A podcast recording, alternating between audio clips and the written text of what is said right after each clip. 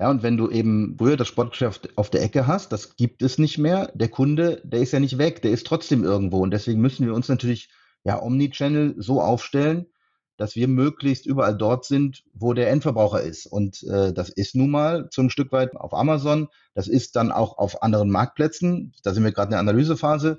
Ähm, wir müssen natürlich da sein. Und wenn der Kunde einen Tennisball haben möchte auf Amazon, ja, dann soll es doch auch bitte ein Dunlop-Tennisball sein.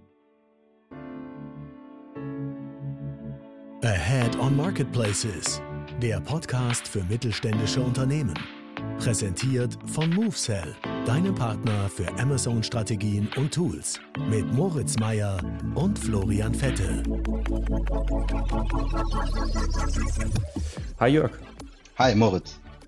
Schön, dass du dabei bist. Ich glaube, das letzte Mal bei unserem Vorgespräch warst du ja auch auf der Messe unterwegs und ich glaube, mehr Leidenschaft geht nicht, weil da kamst du ja, obwohl wir um 9 Uhr morgens unseren Termin hatten, schon aus deinem ersten äh, Pedal-Match, richtig? Ja, richtig, genau, ja. Erstmal vielen Dank äh, für die Einladung hier. Freut mich, dass es geklappt hat. Aber ja, Pedal ist mittlerweile auch Leidenschaft. Also äh, gerade auf war, war interessant, weil das war eine Intersportmesse und die hatten dann einen Pedal-Court in der Messehalle aufgebaut und ja. da gehe ich auch mal eine Stunde früher hin, um dann zu spielen klar. Und war das die letzte Session an dem Tag oder bist du da noch öfter äh, vorbeigegangen? Ich würde sagen, es war die erste an dem Tag. ja, okay. Es gab dann abends ähm, ein Turnier. Das war dann auch gut, ja. Ja. Und da hast du mitgemacht? Ja, das war so ein, äh, so ein Mitarbeiter- und Lieferantenturnier äh, und, und, und Händlerturnier. Das äh, ist, haben sie normalerweise ein Tennisturnier gemacht. Jetzt war diesmal mhm. Pedal mal als Fokus und äh, klar, da bin ich immer gerne dabei. Das macht ja auch Spaß. Ja, auf Pedal kommen wir ja später nochmal. Ähm, fand ich aber echt ganz ähm, witzig neulich. Ähm, ich glaube, ähm, mehr Commitment geht nicht. Ne? Ich sag mal für die Racket-Sport-Branche oder für eure Marke. Aber fangen wir mal ganz vorne an. Stell dich doch gerne nochmal kurz vor, wer du bist ähm, und was du genau für äh, Dunlop machst. Ja, ich bin Jörg. Ich bin mittlerweile schon 13 Jahre bei Dunlop. Bin äh, zuständig für die Key-Accounts. Das heißt, ich betreue die, die großen Kunden in Deutschland wie eine Intersport, eine Sport 2000, ähm, und größere Einzelhändler wie ein Sportcheck etc. Äh, und mache jetzt zusätzlich äh, seit ja, ein, zwei Jahren, würde ich sagen, ähm, das Amazon-Projekt. Ja, seitdem kennen wir uns ja auch schon, ist ja auch schon doch einige Jahre her. Ähm, was sind denn so die typischen Produktbranchen bei euch bei Dunlop Sports, um das für den Zuhörer auch nochmal einzuordnen? Genau, wahrscheinlich jeder kennt irgendwie Dunlop, ähm, ist natürlich weltweit äh, bekannt äh, über Reifen etc. Aber für uns jetzt im Speziellen, bei uns geht's eigentlich ja, zum allergrößten Teil um Racketsport ähm, und da in erster Linie Tennis. Ähm, Dunlop kommt aus dem Tennis ähm, im Sportsbereich. Ähm, wir haben äh, weitere Racketsportarten und sind damit wahrscheinlich die einzige Racket-Sportmarke, die eigentlich alle Racket-Sportarten abdecken kann. Ja, von Tischtennis über Badminton, über Paddle, über Squash hin zu Tennis. Und dann bieten wir eigentlich alles an, was der, was der Spieler braucht. Love the Game ja. ist der Slogan, also die Liebe zum Spiel und das ist das, was uns da auch auszeichnet. Ja. Hast du den miterfunden oder? Nee, das, kommt, das, das, kommt von unseren Freunden aus England. Die, äh, wir haben ein gutes Marketing-Team in UK. Ähm, die, äh, die sind dafür zuständig. Ja. Ähm, und also mein Stand ist, ich komme komm selber auch ursprünglich aus dem Tennis, früher typischer Jugendspieler mit sechs, sieben Jahren angefangen. Dann irgendwann, wie viele, irgendwie so mit 14, 15 ähm, Richtung Pubertät aufgehört, dann nochmal ein paar andere Sportarten ausprobiert. Würdest du sagen, dass Dunlop, weil ich es natürlich auch noch so kenne, auch als Marke, ähm, ist das Top 3, ist das vielleicht sogar der Hersteller noch für den Bereich ähm, Tennis oder wie kann man das einmal ähm, einordnen? Ja, man muss das natürlich eigentlich pro Kategorie sehen, ähm, weil es da dann Unterschiede gibt, ähm, was jetzt beispielsweise Bälle sind wir sicherlich ganz weit vorne. Ähm, ja, wir sind ähm, in Deutschland der meistgespielte Ball, ähm, auch weltweit, wobei man da immer die Zahlen natürlich äh, genau betrachten muss, aber ähm, da sind wir bei Tennisbällen sicherlich äh, qualitativ äh, und auch von den Verkäufen her weit vorne. Ähm, bei Schlägern sind wir haben wir Potenzial, äh, das weiter auszubauen. Ähm, da können wir sicherlich noch einiges tun. Da gibt's äh, Marken, die vor uns sind. Ähm, und ja, das ist natürlich immer so ein Thema, äh, gerade was Tennis Rackets betrifft. Das ist ein, ist ein spezielles Thema, weil das ja irgendwo auch ein Stück weit das Image der Marke prägt. Ähm, dann brauchst du aber die richtigen Spieler zur richtigen Zeit. Und ja, ist ein wichtiges Thema für uns.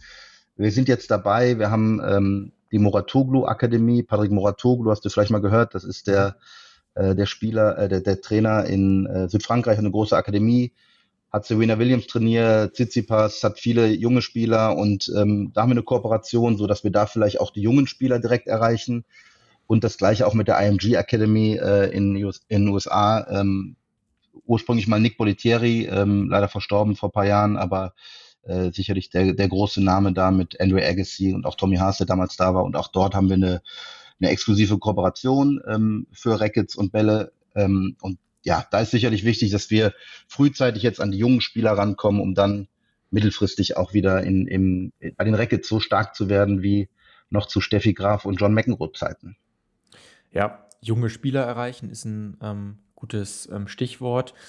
Ihr seid ja natürlich als Ausrüster irgendwo abhängig davon oder geht ja auch irgendwo mit Trends oder wie stark eine Sportart gerade funktioniert. Und vielleicht kannst du da ja nochmal skizzieren, was es für Hoch- und Tiefphasen, äh, vor allem im Tennis, aber auch allgemein im Racket-Sports gab. Und gerade haben wir einleitend schon ähm, das Thema Paddle, was glaube ich auch viele gar nicht kennen hier in Deutschland, ja. weil es noch zu neu ist. Vielleicht kannst du da ja mal so ein bisschen äh, durchführen, in, aus welcher Phase kommen wir, in welcher befinden wir uns gerade.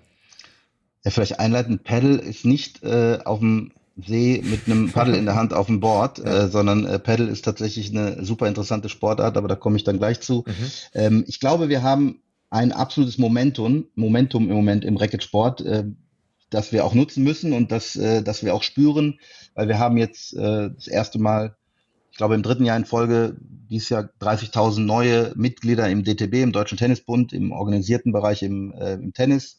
Ähm, wir sehen dann absolut positive Entwicklung ähm, wenn man sieht von Mitte der 90er, wo natürlich der absolute Boom war mit Steffi Graf, Boris Becker etc., ähm, ging das eigentlich stetig bergab und jetzt sehen wir wieder ähm, wachsende Mitgliederzahlen. Zusätzlich das ganz große Thema für mich für die Zukunft Paddle. Ähm, wir haben äh, das ist eine Sportart, im Prinzip ähm, eine Mischung, würde ich sagen, aus Tennis und Squash oder Kleinfeld-Tennis und Squash. Du darfst die Wände mit benutzen, du spielst es übers Netz, zwei gegen zwei, es ist super kommunikativ, es ist äh, ganz leichte Einstiegshürden, ähm, du kannst das mit unterschiedlichen Spielstärken super spielen. Ähm, absolut äh, die Sportart für mich, die in Zukunft kommen wird. Wir reden aber im Moment darüber, dass wir in Deutschland 300, ja vielleicht 312 Courts oder so Ende des Jahres haben. Ähm, und wo wir in anderen Ländern, äh, die sind deutlich weiter. Die Spanier natürlich zuerst, ähm, die, die äh, sehr, sehr viele Plätze haben. Es gibt mehr Paddle-Spieler als Tennisspieler in Spanien. Das äh, sagt, glaube ich, schon einiges. Ja. Ähm, und dann auch in anderen Ländern, in Skandinavien, Schweden besonders, äh, da war es unglaublich gut. Da kommt es eher sogar so ein bisschen zurück.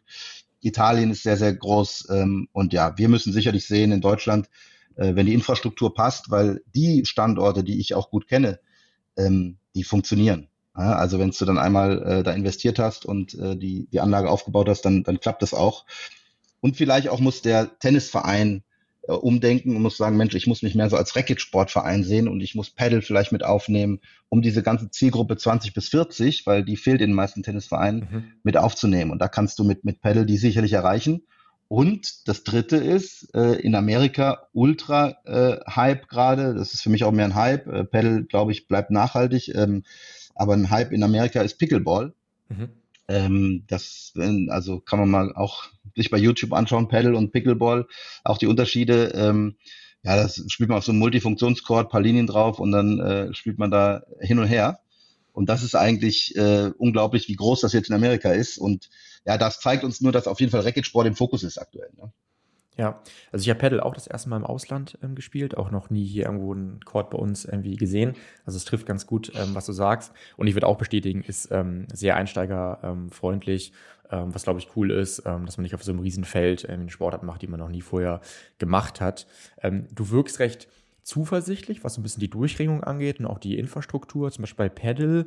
Ähm, Woran liegt das? Also wenn ich mir natürlich den typischen Tennisverein, ist auch hier in Kiel, jetzt sitzt hier irgendwie 500 Meter von mir Luftlinie entfernt, ist jetzt auch hier so unsere äh, Indoor-Tennishalle. Und wenn ich da, war ich neulich Badminton spielen, reingehe ähm, oder mir den nächsten Verein hier anschaue, ein paar coole gibt es sicherlich in Kiel, würde ich jetzt erstmal kritisch sagen, okay, warum sollen die auf einmal in so einen Court investieren? Wo haben die Mittel her. Ähm, wird es dadurch funktionieren oder funktioniert es vielleicht, weil ähm, über Twitch auf einmal eben auch auf einmal Pedal Live-Turniere übertragen werden oder über Fernsehsender und dadurch dann doch durch die Profis, durch den Profisport ähm, das Ganze so ein bisschen mehr zum, zum Hype führt? Ich glaube, es ist eine Mischung aus allem, weil ähm, wir sehen jetzt, das ist das, was, was so die Medialisierung betrifft, wir sehen jetzt, Sport 1 äh, hat jetzt Rechte gekauft, ähm, um im Free TV Paddle zu zeigen. Wir haben jetzt in Düsseldorf ähm, zum ersten Mal die World Paddle Tour in Deutschland. Ähm, und das andere ist, was diese ganzen Platzgeschichten betrifft, ähm, dass es gibt Fördermittel für Vereine, natürlich, das kommt immer aufs La Bundesland an und äh, wie auch immer, aber wenn ich jetzt sehe, an wie vielen Standorten ich gerade merke, da kommt was, da kommt was, da kommt was, weil der Bedarf einfach da ist, weil die Leute einfach Lust drauf haben, die es einmal gespielt haben, die wollen es immer wieder spielen. Ne? Ich bin ein gutes mhm. Beispiel dafür.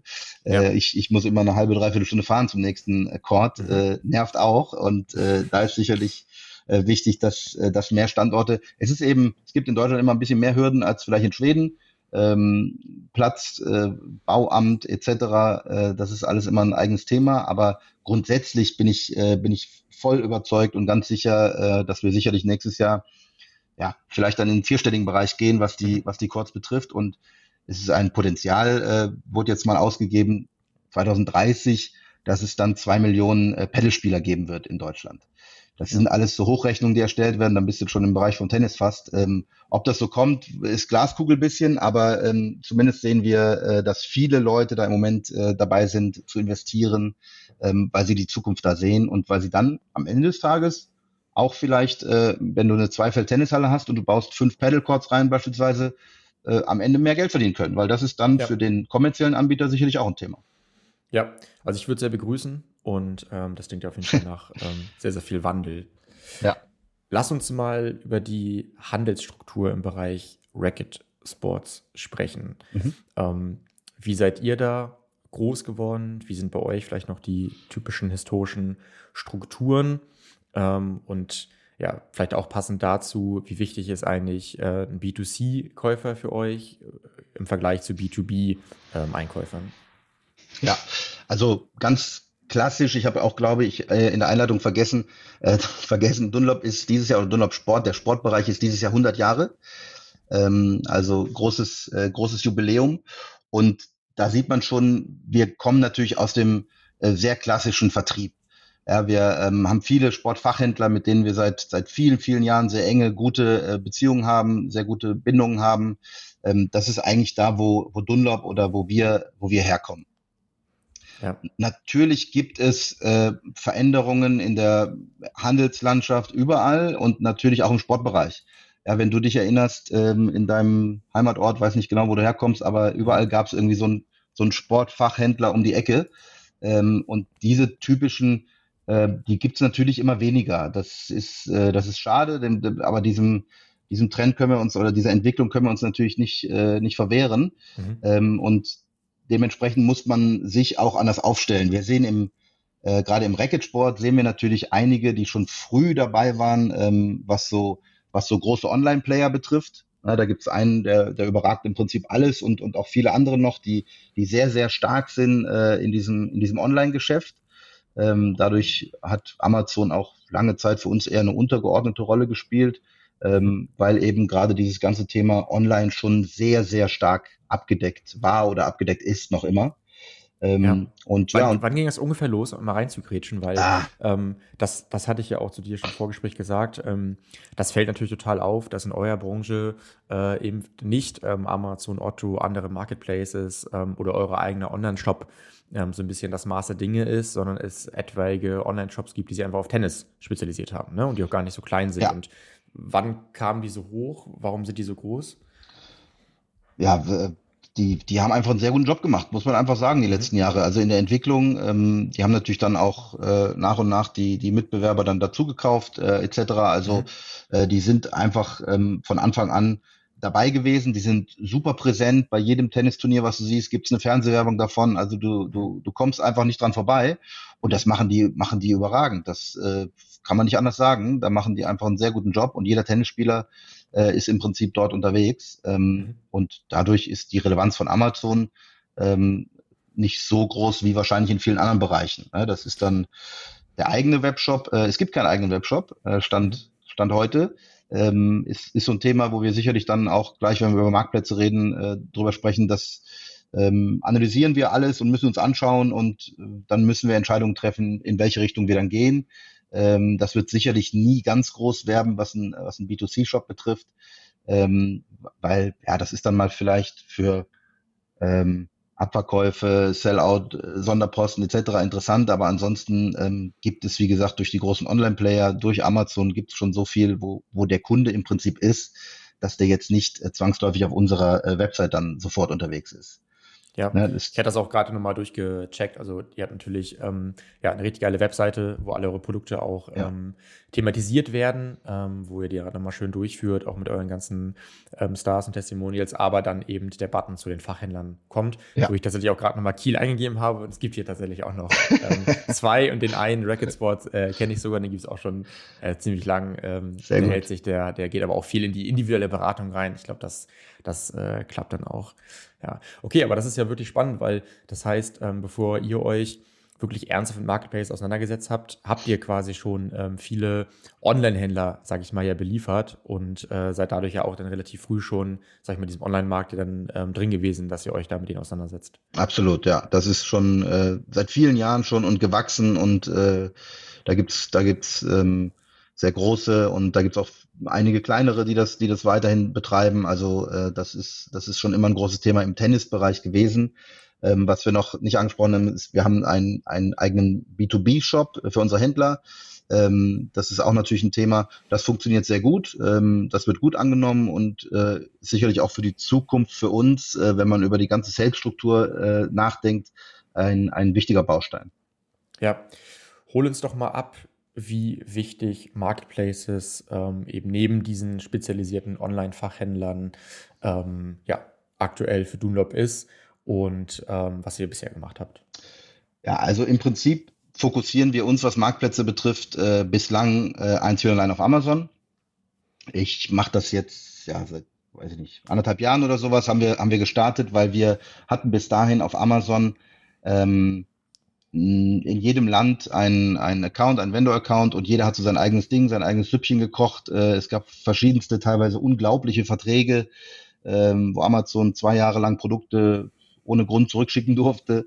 Mhm. Äh, und irgendwann habe ich dann gesagt, so, wir müssen das jetzt mal als Pan-EU sehen. Ähm, wir haben seitdem einen Pan-EU-Vertrag, ähm, machen das Ganze europäisch für alle Länder, haben alle Produktdetailseiten optimiert, so gut wie, wie wir das im Prinzip wollen, weil das ist sicherlich der erste Grund ist, wir haben einen Großteil unserer Händler, die über Amazon äh, schon seit vielen Jahren Produkte verkaufen, aber vielleicht nicht in der Darstellung, wie wir das gerne als Marke natürlich möchten, ähm, wie ja. wir die Marke dargestellt haben möchten, wie wir die Marke sehen. Ähm, und um das wirklich zu tun, musst du natürlich irgendwo Vendor sein, ähm, um dann wirklich die, die Marke so dargestellt zu haben, wie du, wie du das als, als Marke willst. Dass ja. zusätzlich natürlich irgendwann ganz von alleine äh, äh, Umsätze generiert werden, das ist, äh, das ist schön und das ist gut. Ähm, ist nicht unser erster Fokus, aber kommt natürlich jetzt mit, mit wachsenden Zahlen äh, natürlich noch dazu. Ja, Okay, das heißt, du hast erstmal aufgeräumt. Ähm, ja. Das klingt auch erstmal sinnvoll. Das ist auch der typische Trend, dass du versuchst, alles eher, sag ich mal, jetzt über ein Land, über Deutschland, über, über einen Key-Account, sag ich mal, über dich ähm, zu steuern. Glaube ich auch ähm, sehr sinnvoll, ne? dass halt ein ähm, ja, Dunlop Pro irgendwie eine Packung Bälle nicht von fünf verschiedenen Personen in fünf verschiedenen Ländern ja. gesteuert wird optimal. Ich glaube, da würden alle zustimmen, auch wenn natürlich bei euch historisch oder durch etwaige äh, Vertriebsstrukturen das immer irgendwie äh, klar ist, wo das herkommt. Ich glaube, würden alle zustimmen, dass das schon mal sehr sinnvoll, glaube ich, ist beim Sortiment ähm, eurer Art, dass man das sozusagen ähm, zentralisiert. Habt ihr denn, bevor du dich aktiv darum gekümmert hast, trotzdem schon eine ausreichende, gute Verfügbarkeit durch eure Händler ähm, herstellen können. Äh, und, und die ging es nur darum, dass ihr euer Branding, eure starke Marke äh, doch nochmal besser platziert, die Umsätze erhöht oder habt ihr auch das dadurch nochmal jetzt äh, besser in den Griff bekommen? Ja, äh, Verfügbarkeiten ähm, sind natürlich besser geworden, auch dadurch, dass wir dann äh, selber dort ähm, als Vendor unterwegs sind. Aber ähm, ich denke, dass auch zuvor schon, ähm, weil wir durchaus eine beträchtliche Anzahl an Händlern haben, die teilweise auf unseren Produktdetailseiten äh, unterwegs sind. Ähm, äh, das war war wahrscheinlich nicht immer das, das ganz große Thema, dass da die Verfügbarkeit nicht so, nicht so gut ist. Aber klar, wenn das Produkt nicht so dargestellt ist, dann kein A-Plus-Content etc., dann äh, verkauft es sich auch nicht so gut wie vielleicht Mitbewerber, die das dann doch schon sehr gut machen.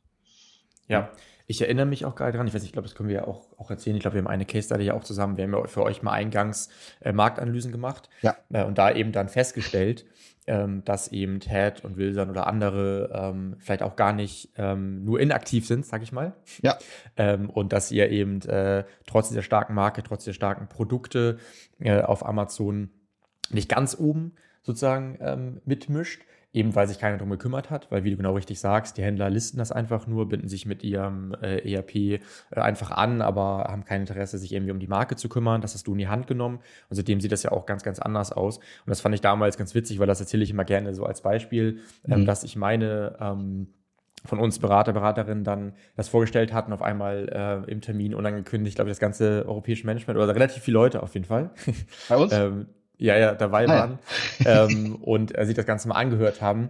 Ähm, was ich ganz cool fand, dass man sowas eben mit so einem objektiven Marktanalysen aufzeigen kann äh, und dass das, glaube ich, so ein Tick wachgerückelt hat, beziehungsweise worauf ich hinaus will, und das ist auch, das hat auch gar nichts mit euch zu tun, das ist auch in allen Branchen so, ähm, natürlich, ähm, ja, ich sag mal, wachrüttelt, wenn man dann sieht, was machen die Mitbewerber. Ne? Und ah, okay, die sind ja auch schon total aktiv äh, und sollten wir nicht ähm, auch was machen.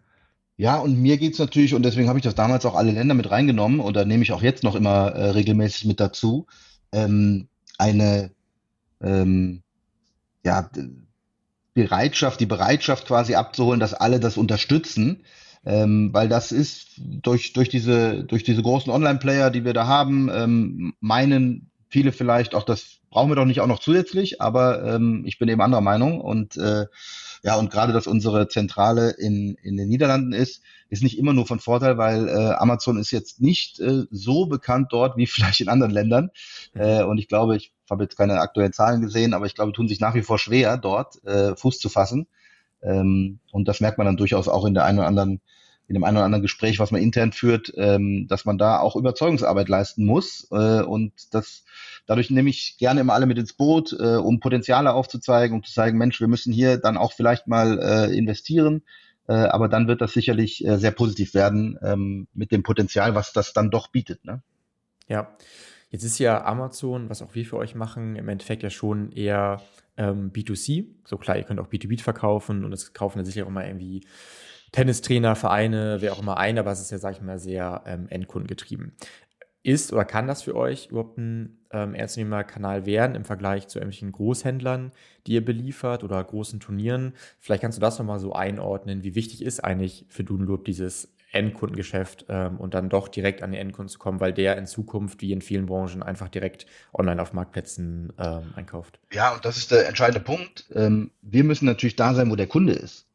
Ja, und wenn du eben, wie ich vorhin gesagt habe, wenn du früher das Sportgeschäft auf der Ecke hast, das gibt es nicht mehr. Der Kunde, der ist ja nicht weg, der ist trotzdem irgendwo. Und deswegen müssen wir uns natürlich ja Omnichannel so aufstellen, dass wir möglichst überall dort sind, wo der Endverbraucher ist. Und äh, das ist nun mal so ein Stück weit ähm, auf Amazon. Das ist dann auch auf anderen Marktplätzen. Das, da sind wir gerade in der Analysephase, äh, was wir da machen. Aber ähm, wir müssen natürlich da sein. Und ähm, wenn der Kunde einen Tennisball äh, haben möchte auf Amazon, ja, dann soll es doch auch bitte ein Dunlop-Tennisball sein. Ob der jetzt dann am Ende des Tages äh, über, ähm, über, über uns kommt oder dann auch ähm, mhm. von, von einem Händler, das ist mir jetzt gar nicht so entscheidend. Entscheidend ist, dass er dann einen Dunlop-Ball äh, kauft und deswegen muss das Produkt auch so dargestellt sein, dass er sagt, Mensch, äh, das ist doch, äh, kenne ich doch, das ist der beste Ball, den kaufe ich. Ja, ja, ist auch der richtige Weg, mit Sicherheit. Ich hatte vorab mal kurz geschaut, ähm, auf Zalando finde ich mhm. auch eure Bälle. Das ist dann wahrscheinlich einfach über ein Wholesale mit Zalando, läuft das gar nicht ähm, über euch direkt, ähm, weil ich gerade da einmal schauen sollte, wollte, wie weit Zalando da schon ist. Vielleicht kannst du so ein bisschen mal die, die weitere Marktplatzlandschaft skizzieren. Ja, mit den, mit den anderen ähm, mit den anderen Händlern, die auch Marktplätze haben, sage ich jetzt mal, da ist Zalando äh, ein Beispiel, ist alles Wholesale bisher. Ähm, da gibt es sicherlich äh, Überlegungen, was wir da in Zukunft, wir sind jetzt, ich sag mal, wir sind gerade so in der Analysephase, dass wir zum einen ähm, stellen wir gerade unsere Logistik so um, dass wir dann auch äh, das leisten können, äh, dass wir den Endverbraucher, dass wir gegebenenfalls gar keinen externen Dienstleister dafür benötigen, sondern dass wir das dann selber können. Da sind wir jetzt gerade dabei, das, äh, das zu analysieren, das gegebenenfalls umzustellen und dann zu analysieren und herauszufinden, was sind eigentlich die relevanten Marktplätze, wo wir uns sehen. Weil da gibt's natürlich äh, eine, eine Vielzahl mittlerweile und ähm, da muss man äh, genau betrachten, was sind die, wo wir unsere Brand, unsere Marke dann vielleicht auch sehen. Ähm, und da kann ich jetzt noch gar nicht äh, so genau sagen, ähm, wo wir dann sein werden, aber wir werden sicherlich äh, im Laufe 24 da den anderen einen oder anderen Marktplatz mit, äh, mit aufschalten. Ja, also ich höre ja auch klar raus, das heißt Multi-Channel-Strategie, ja. ähm, nicht so abhängig sein von ähm, einzelnen Playern, ähm, möglichst divers aufgestellt sein und du sagst halt da, wo der Kunde ist. Das heißt, ähm, ja, man sieht ja schon dann eine recht zukunftsorientierte ähm, digitale Strategie bei, bei Dunlop. Ja, das ist das Ziel. und ähm, vielleicht, äh, wo wir auch noch mal ein bisschen näher ähm, auf Amazon eingehen, was da vielleicht jetzt irgendwie Potenziale und Hürden sind. Ähm, wie, wie deckt ihr das ab oder wie deckst du das ab mit deinem ähm, Team? Wie, wie kann man sich das vorstellen? Ja, ähm, also da sind wir, im Prinzip bin ich so ein bisschen dabei jetzt, nachdem wir alles äh, gut hintereinander äh, gebracht haben, gut aufgestellt haben. Ähm, jetzt geht es darum, das Team wirklich so aufzubauen, dass das, äh, dass das gut aufgestellt ist. Wir sind sehr gut in, in Bereichen wie Logistik, Buchhaltung. Dadurch sind, da sind wir immer schon gut, weil wir das natürlich mit vielen Händlern schon machen und dadurch mehr als genug Erfahrung haben. Auch da gibt es manchmal Hürden dann, äh, gerade mit Amazon Logistik etc. Aber das machen wir, das machen wir schon sehr, sehr gut. Und jetzt geht es eigentlich darum, dass wir ähm, zusätzlich uns so aufstellen, ähm, dass wir den Content optimal äh, darstellen können, dass wir die Advertisings, wo wir natürlich eure Hilfe zum Teil haben, ähm, op optimal äh, präsentieren. Und da geht es darum, das Team jetzt dann auch, wenn wir Richtung Marktplätze denken, das Team dann so aufzubauen. Ähm, das ist zurzeit noch recht klein und äh, jetzt geht es darum, das vielleicht etwas größer dann aufzubauen, was jetzt mein direktes Team betrifft für, für E-Commerce dann in dem Bereich. Ja, du meintest gerade kurz so typische Probleme oder Hürden der Logistik. Vielleicht kannst du für die Zuhörer mal äh, nennen, was auch ihr an Herausforderungen hattet. Ich stelle mir bei euch vor allem vor, dass es gewisse Zyklen, saisonale ähm, Peaks ja logischerweise gibt, auch so in, in dem Sport. Ähm, wie bekommt ihr es gemanagt? Also ähm, ist Amazon da zuverlässig? Muss dort extrem hinterher sein, dass die Verfügbarkeit passt? Ich erinnere mich, ich glaube, es ist ähm, jetzt gute anderthalb Jahre her, als wir uns mal live in Hamburg auch gesehen hatten auf unserem ähm, AOM. Ähm, da meinst du ja auch, okay, ihr seid sowieso gerade so ausverkauft, ihr ähm, kommt gar nicht hinterher in der Produktion, weil ihr einfach so äh, begehrt gerade seid äh, mit dem aktuellen Peak. Vielleicht kannst du da ja ein bisschen drauf eingehen, wie, wie löst du sowas und was sind da so eure Hürden? Ja, da gibt es natürlich Unterschiede. Ähm, also das eine ist äh, das, was du jetzt angesprochen hast, was letztes Jahr betraf. Äh, da war es einfach so, das war ein generelles Thema im, im Racket-Bereich. Ähm, du konntest gar nicht genug Ware haben. Äh, also mhm. das war, das war so ein Thema, das hat jetzt gar nichts mit Amazon zu tun, sondern das war unser allgemeines Thema. Mhm. Wenn du natürlich aber dann von Amazon wenig bis gar keinen Forecast, äh, Pre-Order oder was auch immer bekommst, dann wird das halt schwierig, dann noch für Amazon verfügbar zu sein. Ähm, was äh, jetzt die die letzten Monate betraf, ist es so, dass wir umgestellt haben auf äh, Superpicks. Das heißt, ich ähm, habe im Prinzip in Deutschland jetzt noch, ja, wenn man jetzt Schuhe ähm, dazu nimmt, wir haben äh, K-Swiss noch als Marke, was Schuhe betrifft. Äh, wenn ich jetzt Schuhe mit dazu nehme, habe ich im Prinzip ja zwei Lager, äh, die ich nur noch äh, beliefer für ganz Europa, plus eben UK als ähm, als eigenes, wo es ein eigenes Lager noch gibt dann. Ähm, und das haben wir angefangen äh, da war das Timing vielleicht ein bisschen unglücklich, weil im Prinzip haben wir angefangen mit dem letzten Prime Day, den es gab. Äh, und in dem Moment äh, ist gefühlt in diesem, in diesem Lager, was wir dann für ganz Europa im Prinzip zuge äh, was unser Lager war für ganz Europa, ist mehr oder weniger alles, ja, war das Lager völlig heillos überfordert. Und wir haben äh, im Prinzip die Ware gar nicht hinbekommen, weil es einfach durch Prime Day etc. geschuldet war, dass du wochenlang da, ähm, äh, da Paletten nicht anliefern konntest sehr unglücklich. Ich habe das Gefühl, es wird jetzt besser, ist immer noch nicht so, wie ich es mir vorstelle, ähm, weil wir natürlich bestimmte Deadlines haben, die wir, die wir auch gerne einhalten, weil wir sind in der Logistik so gut, dass wir es könnten. Aber manchmal ist das ähm, von Amazon Lager etc. ein bisschen schwieriger. Und geht ihr Vollsortiment ähm, auf Amazon? Könnt ihr überall eure Preise so durchsetzen, dass ihr profitabel seid, auch abzüglich aller möglichen Kosten, die so entstehen? Oder wie ist eure Strategie? Naja, wir haben bestimmte ähm, Produkte, eine, eine selektive Auswahl, ähm, die wir, die wir speziell für Fachhändler etc. zurückhalten. Ähm, das ist so eine ähm, unsere super Premium Range, sage ich mal, bei Tennis Rackets, aber ansonsten ähm, haben wir im Prinzip äh, mehr oder weniger alle Produkte dann auch ähm, bei Amazon, ja. Und sind für euch, weil wir so ein bisschen über Wettbewerb sprachen, ich glaube, das ist auch, also damit das jetzt auch nicht falsch rüberkommt, gar nicht eine Kernthematik ähm, von euch, weil ihr seid halt so stark, ihr seid mit die bekanntesten, ähm, müsst eher schauen, ne, dass, die, dass das Branding ordentlich ist, dass die Verfügbarkeit ordentlich mhm. ist. Ähm, aber meine Frage ist, merkt ihr, dass es neue Player gibt, dass es chinesische Player gibt, die natürlich auch nicht so bekannt sind, aber die, sage ich mal, mit billigerer Ware, Substituten irgendwie den Markt fluten, weil das gibt es ja in anderen Branchen ähm, sehr häufig. Ist das hier auch ein Thema oder ist das eher ähm, nicht der Fall in eurer Branche? Bislang ist das gar kein Thema. Also ich, es gibt niemanden, den ich da irgendwo sehe als, als Mitbewerber in diesem Bereich, ähm, weil die bestehenden Marken über Jahrzehnte, teilweise Jahrhunderte so stark mhm. sind, äh, dass das, äh, dass es auch, glaube ich, sehr schwer möglich wird. Man sieht natürlich, ähm, und das ist dann aber ein bisschen anderes Thema, man sieht natürlich im Pedal im Moment, ähm, ja, es gibt bis zu 100 Marken, die Pedalschläger anbieten. Ja. ja. mittlerweile ist da jeder, der irgendwo was mit Sport macht, ist da jetzt auch äh, mhm. mit, mit Pedalschlägern unterwegs, mhm. äh, was, was ganz spannend ist, was aber auch zeigt, äh, auch die glauben daran, dass das was wird. Da wird mhm. sicherlich in den nächsten Jahren irgendwo eine Konsolidierung stattfinden, äh, dann wahrscheinlich auch wieder hin zu den bekannten Racket-Marken. Mhm. Ähm, aber irgendwelche chinesischen Anbieter, dann gerade im Racket-Bereich oder sowas, sehen wir noch, äh, sehen wir gar nicht. Eher dann ja mal in einem Textil, in einem Tennis-Textil-Bereich oder so, da vielleicht, aber ähm, äh, jetzt was, was Hardware, äh, Rackets etc. betrifft, Schuhe oder so, äh, nee, gar nicht.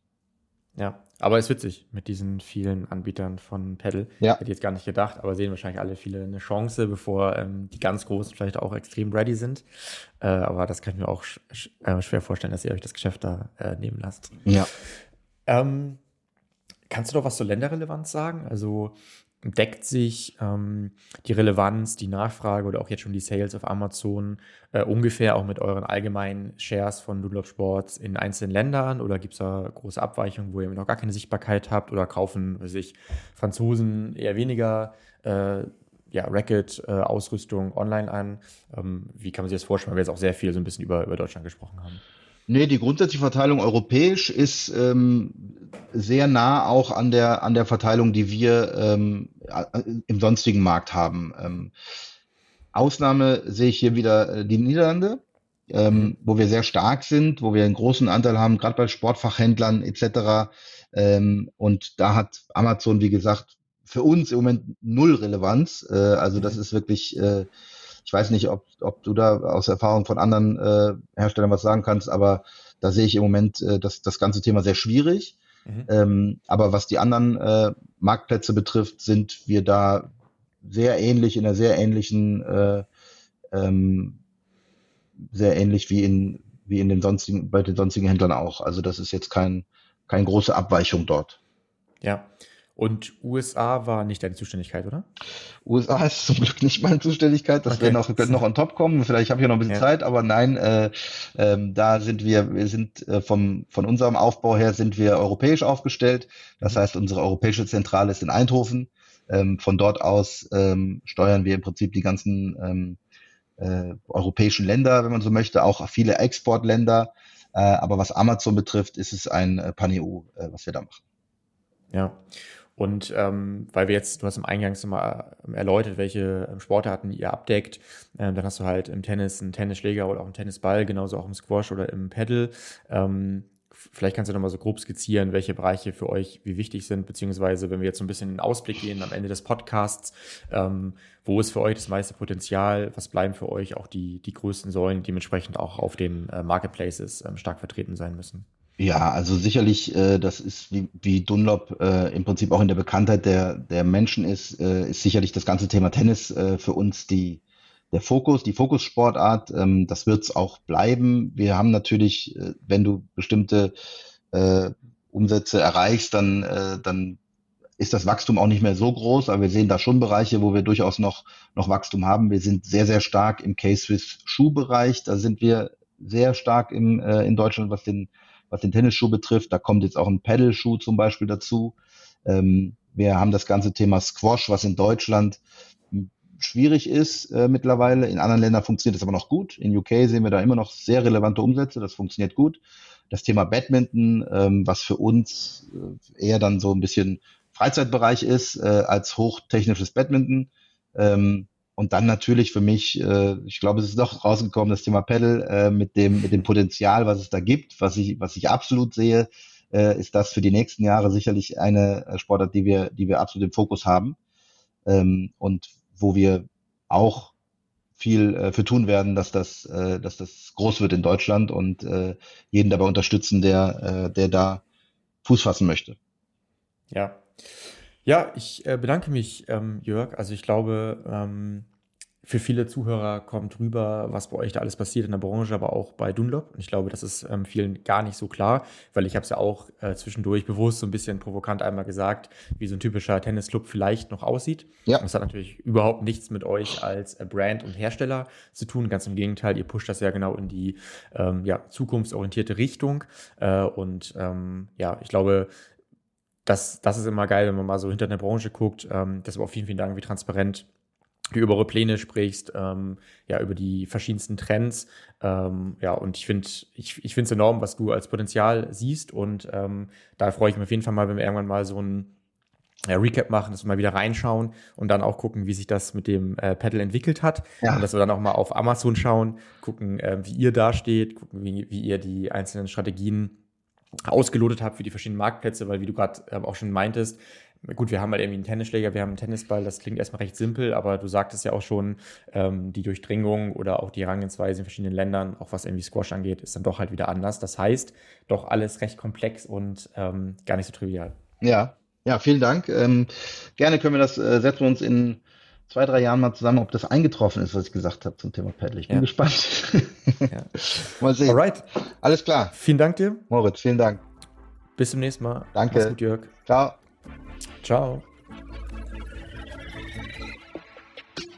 Du möchtest noch mehr lernen und immer up to date sein? Dann folge MoveSell auf YouTube und LinkedIn.